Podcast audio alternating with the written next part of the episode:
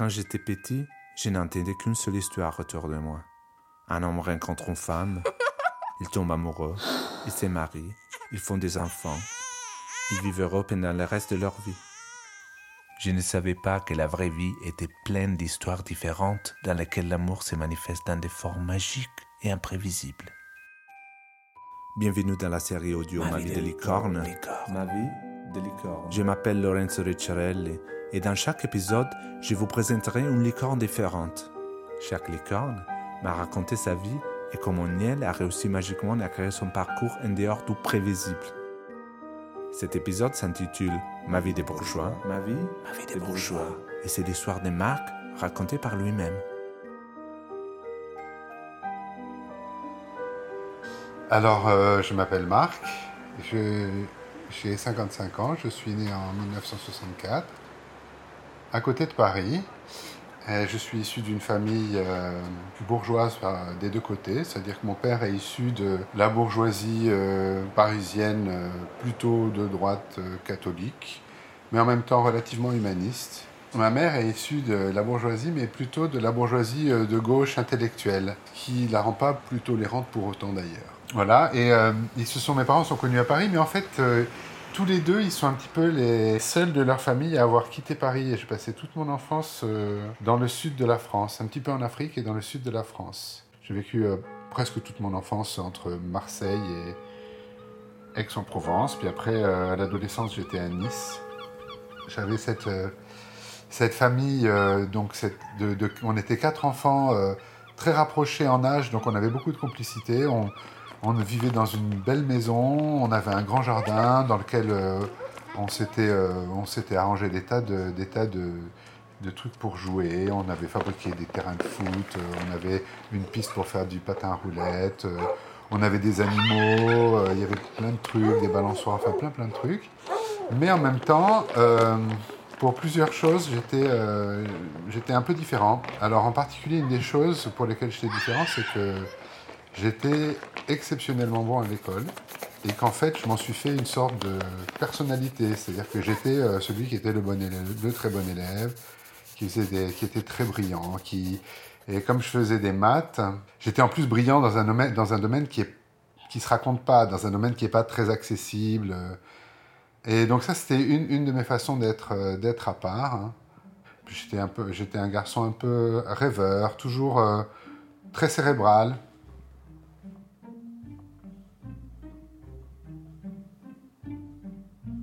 Alors quand j'étais petit, j'avais des idées très précises sur ce que devait être mon futur. Et, à tel point précise qu'en fait, je les écrivais, ces idées. J'en faisais des... Voilà, j'avais des sortes de, plans qui étaient prévus. Alors donc, les trucs dans mes plans, j'étais assez... Je pense que j'étais assez ambitieux quand on revoit ça avec le... Je, alors, mais le truc majeur dans mes plans, c'est que je voulais avoir une famille. Je voulais avoir plein d'enfants plein, plein, plein d'enfants. Je me voyais euh, vivant dans, avec une femme, donc euh, je, et, euh, dans une grande maison, et je me voyais un peu comme une sorte de patriarche élevant, élevant des tas et des tas d'enfants. C'était vraiment un truc hyper, important hyper important pour moi. Et puis, bon, mon père, il travaillait, il était assez absent. et ma mère, elle nous, elle nous a donné toute la liberté dont on avait besoin. Et c'était vraiment super. Et en plus, c'est arrivé, euh, donc je suis arrivé à 10 ans dans, dans, les années 70, donc au moment où, de tous ces mouvements de libération.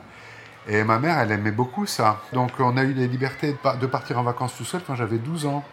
J'avais une super bande de copains et euh, on partait en vacances ensemble et on a fait des trucs euh, incroyables quoi. Mais quand on était tout jeune, tout jeune, j'ai l'impression d'avoir vécu plein d'expériences que, que d'autres gens n'ont pas eu la chance de vivre.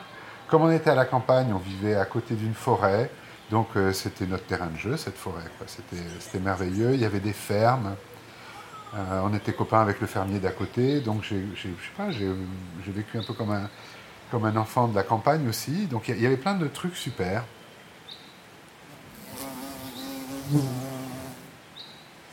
Alors, je pense que mes premiers souvenirs qui soient liés au sexe, ça remonte euh, à quand j'avais environ 12 ans. Ouais, je sentais mon corps qui bougeait, je sentais euh, vraiment des trucs très forts. Euh, à ce moment-là, euh, qui se passait au niveau de mon sexe, mais même c'était plus général en fait, c'était dans tout le corps.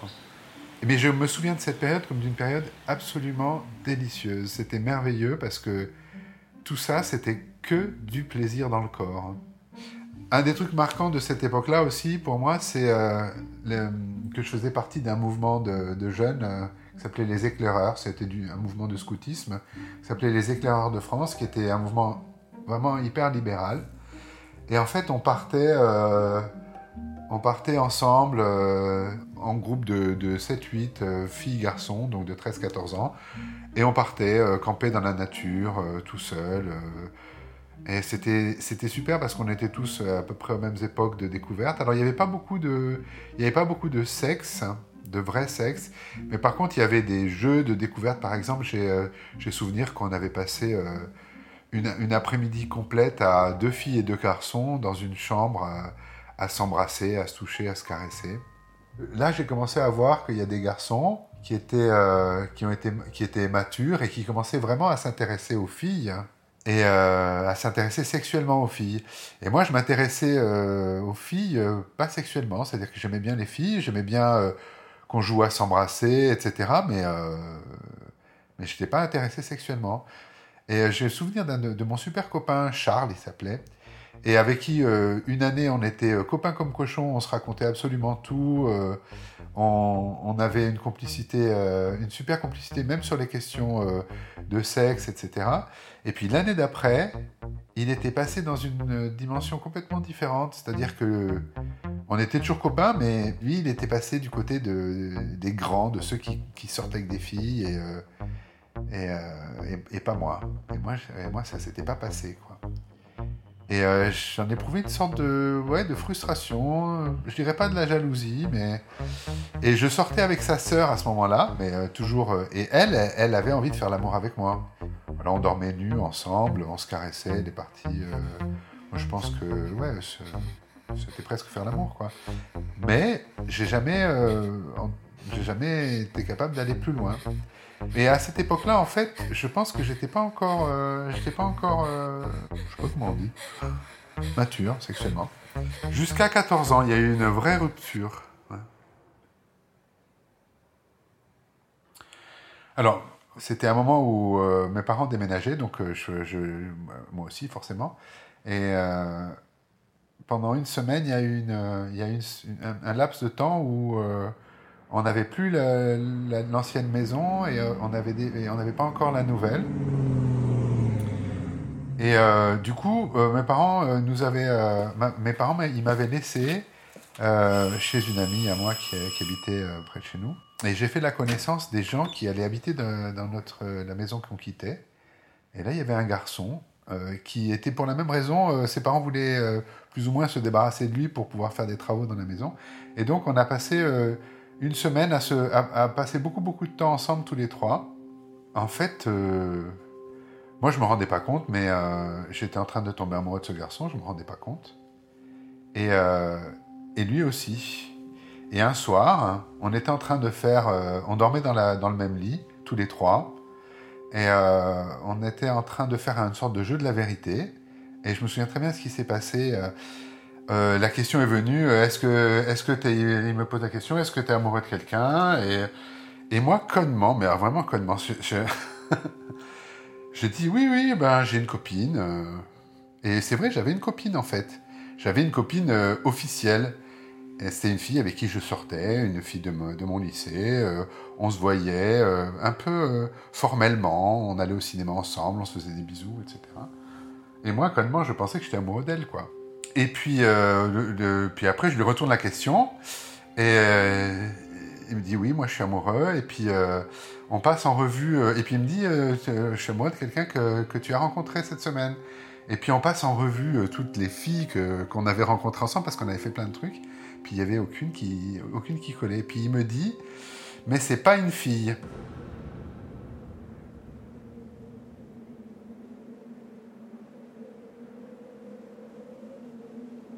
Et alors là, il y a tout dans ma vie qui a changé en, une seconde, quoi. C'est comme si, je sais pas, t'imagines un château de verre, tout qui tombe. J'ai compris que le garçon c'était moi. J'ai compris que que il était amoureux de moi, donc j'ai compris que moi j'étais aussi amoureux de lui. J'ai compris que j'étais homosexuel. Euh, tout, tout. Euh, je, me souviens, c'est tout le château de cartes s'est effondré d'un seul coup. Euh, bon, je pense que ça, ça, a été le moment le plus, le plus important de ma vie sexuelle, en tout cas, c'est sûr. Hein. Et voilà, et en fait, on, était, on a été hyper amoureux tous les deux. Et alors là, on a vécu une semaine, mais absolument fabuleuse. Quoi. Je pense que c'est une des plus belles semaines de ma vie.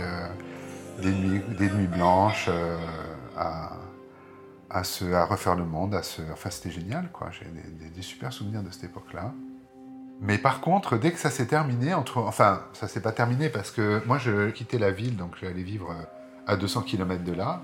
Donc on est, euh, bien sûr, on est resté, euh, on est resté en contact, mais on s'est revu beaucoup pendant plus, même pendant plusieurs années. Ça, ça, a duré, ça a duré pas mal. Mais après, moi j'ai eu une sorte de, en étant plus avec lui, en étant sorti de cette espèce de semaine magique, si je puis dire, euh, je suis retourné à la réalité de, mes relations avec ma famille, etc. Et euh, du fait que l'homosexualité, c'était un truc complètement, complètement inenvisageable, quoi. Et, euh, donc, en fait, ça a eu un effet assez terrifiant. C'est-à-dire que ça a été complètement... Quand je disais que j'ai eu une, une, enfance très, très heureuse, ça s'est aussi complètement, brutalement arrêté à cet endroit-là. C'était... Tout a, tout a disparu, quoi. J'ai changé de monde de plus. Euh, voilà, c'est devenu. Euh, c'était la fin de l'enfance, quoi. Complètement.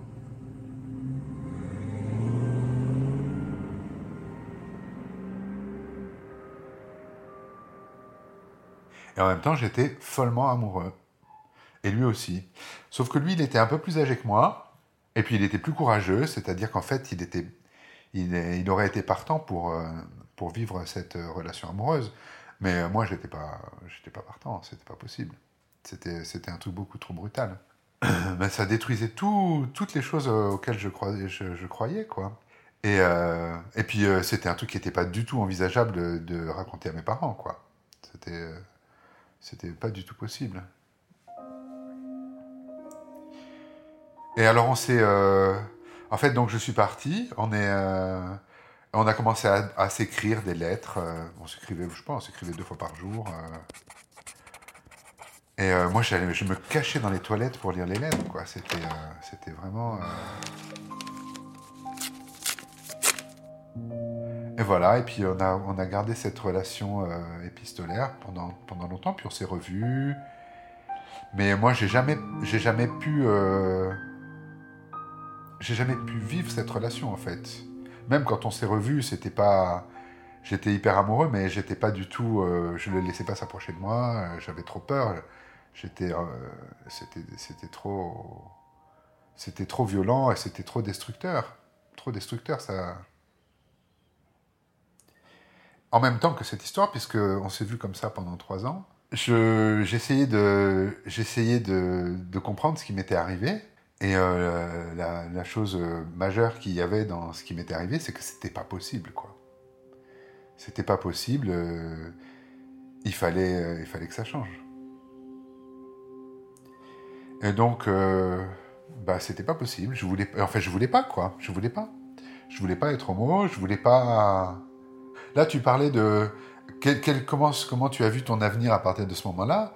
Mais mon avenir, je le voyais toujours pareil, c'est-à-dire que je voulais toujours avoir une femme, des enfants. Euh, c'était, euh, c'était, euh, c'était, c'était ce que je voulais, quoi. Je tombais amoureux que de garçons, évidemment, après, mais j'ai essayé quand même de continuer à sortir avec des filles. Bon, alors, en fait, on s'est. donc, quand je, quand je l'ai rencontré pour la première fois, j'étais, j'étais en troisième. Je finissais ma troisième et on allait, j'allais rentrer en seconde. Et donc pendant la première année où j'étais en seconde, euh, euh, je faisais de, euh, on, on se voyait peut-être une fois tous les deux trois mois, on s'écrivait beaucoup, etc. On s'était retrouvés aussi avec avec la copine en commun, on s'était retrouvés à passer des vacances ensemble une fois ou deux. Mais en fait moi c'était lui qui me sollicitait beaucoup et moi je le fuyais un peu, même si même si j'étais très amoureux, je le fuyais parce que parce que c'était trop douloureux. Enfin, c'était, c'était vraiment, j'étais vraiment très très amoureux. Et puis euh, petit à petit, euh, sur, les, sur l'année qui a suivi, euh, on a continué à se voir, mais de moins en moins. Ça, il s'est lassé, il en a eu marre parce que lui, il était au contraire, il était prêt à vivre quelque chose vraiment. Et il n'avait pas envie de perdre son temps avec un garçon comme moi qui le repoussait. Je me suis mis au boulot, je me suis mis à bosser, parce que c'était tellement déstabilisant. Et puis, moi, je me suis vraiment. ouais, j'ai fait deux ans d'études. Enfin, je me suis mis à, pas mal bosser à Nice pendant, pendant deux ans, puis après, je suis parti. J'ai quitté Nice. Hein. Euh, je suis parti à Paris et, là, euh, je suis parti dans un, dans un autre truc où j'étais toujours. Euh, c'était toujours pareil, c'est-à-dire que je pouvais tomber amoureux de garçons, mais il n'était pas question que quoi que ce soit se passe. Et je pense qu'en fait, ce que je faisais inconsciemment, c'est que je, je me rendais non désirable. Hein. J'ai des, souvenirs de. J'ai des photos de cette époque-là où je suis pas beau du tout. J'ai bouffi, euh, mal habillé, avec une grosse barbe qui me, qui me cache tout le visage. Euh. Et puis j'étais pas du tout dans une démarche de, séduction, ni de, m'occuper de mon corps, rien du tout, du tout à cette époque-là, vraiment pas. Et euh, voilà, ça a, duré, ça a duré assez longtemps comme ça, hein. ça a duré vraiment plusieurs années.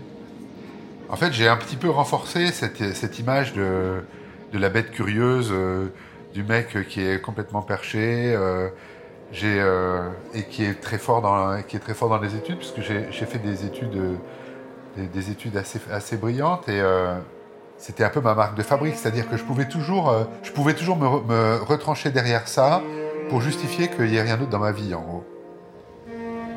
En fait, je pense que j'ai pas eu d'aventure avec des garçons pendant pendant les dix années qui ont suivi ou quasiment pas. Et après, je, après, en fait, je pense que j'ai aussi décidé que ça suffisait, qu'il était temps que, que j'accepte qui j'étais. Mais je devais avoir, euh, je pense, j'avais vers 23-24 ans à ce moment-là. Donc c'est vraiment euh, beaucoup, beaucoup plus tard. Et puis, euh, il se trouve que je suis retourné à Nice, que, que ma, ma, vie professionnelle a commencé à Nice. Et là, je me suis dit, ça suffit, il faut, il faut que tu arrives à vivre ta, sexualité et là, je, je suis rentré en contact avec lui à nouveau. En fait, on n'avait jamais vraiment rompu le contact. Et lui, il avait beaucoup changé, il avait beaucoup euh, avancé.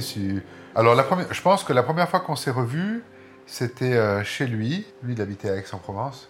Il m'a dit que je l'avais fait beaucoup souffrir quand euh, je le repoussais. Moi, je, dit que, je lui ai dit que j'avais pas les, les, moyens de, de, faire autrement, que j'arrivais pas. C'était, c'était vraiment amical. Mais par contre, le sentiment que j'avais pour lui, c'était un sentiment qui était hyper profond. Enfin, j'avais pas envie de faire l'amour avec lui, mais, mais euh, je le trouvais hyper beau. Disons que c'était une sorte de référence euh, sexuelle pour moi. Mon initiateur, voilà, sur la, sur la vie, euh, sur la vie gay. Donc, je voyais, il me racontait ses relations, il me racontait comment il faisait pour draguer des garçons. Et on est devenus amis, euh, on, a, partagé, on a voyagé ensemble, on a partagé beaucoup de trucs, euh, on, parlait, on parlait beaucoup, beaucoup, beaucoup. Euh, pendant, plusieurs années, ça, a été mon meilleur ami. Et, puis voilà, ben, j'ai, commencé à essayer d'avoir ma vie sexuelle propre, mais ça a été vachement dur. j'ai eu beaucoup, beaucoup de mal. À... ça a pris très longtemps avant que j'arrive à, construire une, une, vraie relation euh, sérieuse. Ça, a pris très très longtemps. Parce qu'il y avait le spectre euh, de ma famille hein, essentiellement, et puis euh, dans mon boulot, dans mon boulot au début, je l'avais dit, le disais à personne. Il y avait dans mon entourage, il y avait même parmi mes amis, il n'y en avait pas beaucoup qui le savaient. J'avais, je l'ai dit progressivement à mes amis les plus proches. Ça, ça m'a pris plusieurs années. Alors ben, ce qui s'est passé, c'est que donc à ce moment-là, j'ai commencé une psychanalyse pour essayer de, de, travailler sur la, d'avancer sur la question gay. Et euh, en fait, j'avais une obsession, c'est d'avoir un petit copain. Donc, euh, j'ai fait beaucoup de rencontres. Hein, j'avais pas du tout confiance en moi. Et ça, ça a duré euh, assez longtemps. Donc, j'ai eu la première relation vraiment sérieuse que j'ai eue, c'est quand j'avais 29 euh, ans. C'est une relation qui a duré un an et qui était avec un, gars qui vivait, euh, qui, vivait loin de, Nice. Et euh, en fait, ça a été le prétexte pour moi. Cette relation, elle m'a servi à, mettre au clair les questions d'homosexualité avec mes parents, avec ma famille. Donc c'est quand j'étais avec ce garçon-là que, j'ai fait mon coming out familial. Donc c'était assez tard. Bien, tout le monde était au courant, hein, mais, je jamais, je l'avais jamais dit. Donc j'avais 29 ans. Il faut dire que ma mère, elle m'a pas épargné. Hein. Elle a été vraiment très très dure euh, avec moi à cette époque-là. parce que elle, acceptait pas que elle acceptait pas mon homosexualité. Comme je disais, euh, je viens d'une famille euh, bourgeoise. Dans la famille bourgeoise, on parle pas beaucoup. Et si j'ai un regret par rapport à cette époque-là, c'est de pas avoir, ça c'est quand même peut-être un regret majeur, c'est de pas y avoir été capable de, les envoyer péter, quoi, de, vous me faites chier, je suis comme je suis, arrêtez de m'emmerder, arrêtez de, de louvoyer, en fait, parce que la stratégie de ma mère, c'était de dire euh, oui, oui, euh, c'est pas grave, c'est pas grave, ça va changer. Euh, T'es dans une phase comme ça, mais euh, ça changera. euh.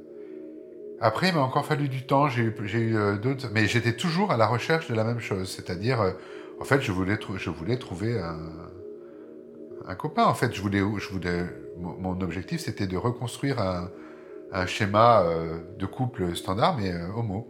Donc il y a eu encore plusieurs tentatives, euh, des, des relations qui ont duré. euh, ouais, J'ai eu quelques belles relations, mais rien qui a vraiment marché. Jusqu'à ce que je rencontre euh, le copain avec qui euh, j'ai vécu euh, ma, ma plus longue histoire, hein. donc je avec qui je suis resté 15 ans, et que j'ai rencontré quand j'avais 35 ans, je crois, 36 peut-être. Je l'ai rencontré juste avant de partir de Nice. Et donc en fait, les, deux premières années de notre relation, on les a vécues à distance ce qui m'a permis de ne pas en avoir peur. Et donc on s'est paxé presque tout de suite. Et puis au bout de deux ans, euh, je suis revenu à Nice et on a vécu ensemble. C'était lui qui portait notre relation, clairement. hein. C'est parce que c'est lui qui avait c'était lui qui avait cette force de, de créer, de, de faire avancer nos projets. De, c'est lui qui a voulu acheter une maison, c'est lui qui a voulu faire des travaux dans la maison, c'est lui qui disait il faut qu'on fasse ci, il faut qu'on fasse ça, etc., etc. Et ça me plaisait bien parce que justement, je me sentais un peu porté par ça. Euh, Ça rejoint l'idée euh, que j'étais, euh, ce que je disais au début là, que je suis, que j'ai dans la famille, j'étais un peu le, le vilain petit canard. Et donc ça, ça me permettait aussi de ne pas être le vilain petit canard. Ça m'a donné cette impression de normalité. Par exemple, on se retrouvait ensemble, on faisait des soirées en, couple, quoi, avec euh, mes collègues de boulot. Et donc c'était euh, des couples hétéros et puis moi, et puis notre couple homo. Puis on avait aussi des copains homo. J'avais vraiment l'impression d'avoir une vie sociale ultra bourgeoise, ultra normale, etc. Et c'était euh, vachement, vachement rassurant. ça me posait bien, tu vois. J'ai beaucoup beaucoup aimé cette, ce côté-là. Disons, il y a une dizaine d'années, il y a deux choses qui se sont passées simultanément.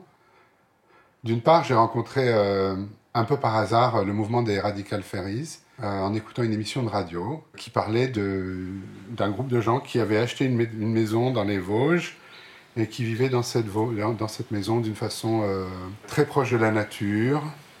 Et en fait, pour moi, dès que j'ai entendu parler de ce groupe-là, ça a été vraiment quelque chose qui m'a énormément attiré. Et je pense que d'une certaine manière, euh, c'était euh, c'était quelque chose que j'avais recherché pendant, pendant toute ma vie, c'est-à-dire un lieu où euh, je puisse expérimenter des choses qui soient vraiment en lien avec la nature, qui soient communautaires dans le sens de ce que j'avais vécu quand j'étais jeune dans mes expériences de scoutisme. Et parallèlement à ça, ce groupe était en plus un groupe queer, c'est-à-dire que dans lequel euh, il y avait, euh, j'allais, euh, je pouvais retrouver des gens qui partageaient des, des expériences ou des questionnements sur la sexualité et sur le mode de vie qui étaient proches des miens. Et c'est quelque chose qui est devenu progressivement assez important dans ma vie. Et, euh, et puis il y a eu le- la deuxième chose, c'est que ma relation s'enlisait. Et euh, donc on s'est séparés, on s'est séparés très progressivement parce qu'on voulait pas se faire de mal. Et d'ailleurs on est resté, euh, on est resté très amis. Et moi c'est quelqu'un qui compte énormément dans ma vie toujours. Et euh, voilà, on a fait des petites étapes. D'abord je suis allé vivre ailleurs. Ensuite, euh, on a dit que, on a officiellement dit que ben que c'était fini. Ensuite, on a vendu la maison. Ensuite, j'ai quitté Nice. Et j'ai quitté quitté le sud et je suis parti vivre, euh, vivre à Paris.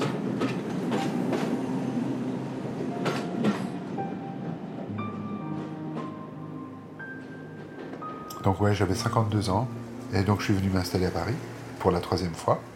Donc j'avais créé avec euh, avec euh, mes amis, mes nouveaux amis des, des faits radicales, j'avais j'avais créé un, un réseau de gens que je connais maintenant à Paris. Et puis j'avais aussi déjà vécu à Paris, donc c'est une ville où j'ai toujours, où j'ai toujours beaucoup aimé, beaucoup aimé être. Et une des choses importantes, c'est que la relation que j'avais vécue pendant 15 ans, elle m'a, donné beaucoup confiance en moi sur ma capacité à, à, bâtir des relations avec les autres. Et du coup, en fait, euh, à partir de ce moment-là, c'était beaucoup plus facile de rencontrer des gens. Et surtout, j'ai compris une chose, hein, c'est que il faut pas trop guider les relations, il faut pas trop les faire aller dans la direction où on veut qu'elles aillent, mais il faut plutôt euh, regarder dans quelle direction elles nous emmènent. Donc j'ai eu euh, plusieurs relations de durée variable, mais quand même. Euh, et à chaque fois, c'était c'était différent, c'était ça allait dans une direction inattendue. Jusqu'à récemment, là où j'ai rencontré quelqu'un avec qui maintenant je suis depuis un an et demi. Bizarrement, c'est une relation dans laquelle je me dis, dont je me dis depuis un an et demi qu'elle n'a aucune chance de marcher. Et puis en fait, petit à petit, elle prend, elle prend du corps même si ça ressemble absolument pas euh, à ce que j'étais en train de, ce que je cherchais a priori. C'est une personne qui vit pas en France, donc on se voit pas beaucoup, mais euh, malgré tout, on arrive à construire euh, quelque chose qui est assez solide, à ma grande surprise. Alors bien sûr, c'est une relation qui peut pas, peut pas être exclusive, c'est-à-dire qu'il y a des sortes d'aménagements dans la relation. En fait, je pense que ma grande relation de 15 ans, elle m'a permis de, réconcilier la partie de moi qui est très très entre guillemets bourgeoise, euh, euh, hétéronormée, classique, etc. Euh, toute cette, avec la partie de moi qui est complètement différente de ça. Ce qui quelque part me permet d'envisager qu'une relation amoureuse n'est pas forcément le, pas obligée de suivre les schémas traditionnels. Donc avec ce garçon, euh, ben on, a, des règles qui sont écrites enfin qui sont écrites, qui sont dites dans notre relation. On, a beaucoup de liberté, on on s'oblige pas euh, à la fidélité, par exemple. On s'interdit même pas de rencontrer quelqu'un d'autre. Mais euh, bizarrement, le fait de, de, de donner ça fait qu'on a totalement confiance en l'autre. On se raconte quand, quand il nous arrive des histoires à l'extérieur, ce qui forcément se produit puisqu'on se voit que trois fois par an, trois ou quatre fois par an. J'attache pas tellement d'importance euh, au fait d'avoir euh, des relations sexuelles qui sortent du couple, hein, du moment que c'est quelque chose qui est consenti. Moi, ce qui est important dans le, ce qui est important dans la construction du couple, c'est d'une certaine manière le contrat qui est dans le couple, et c'est le, le fait de, de pouvoir se faire euh, totalement confiance.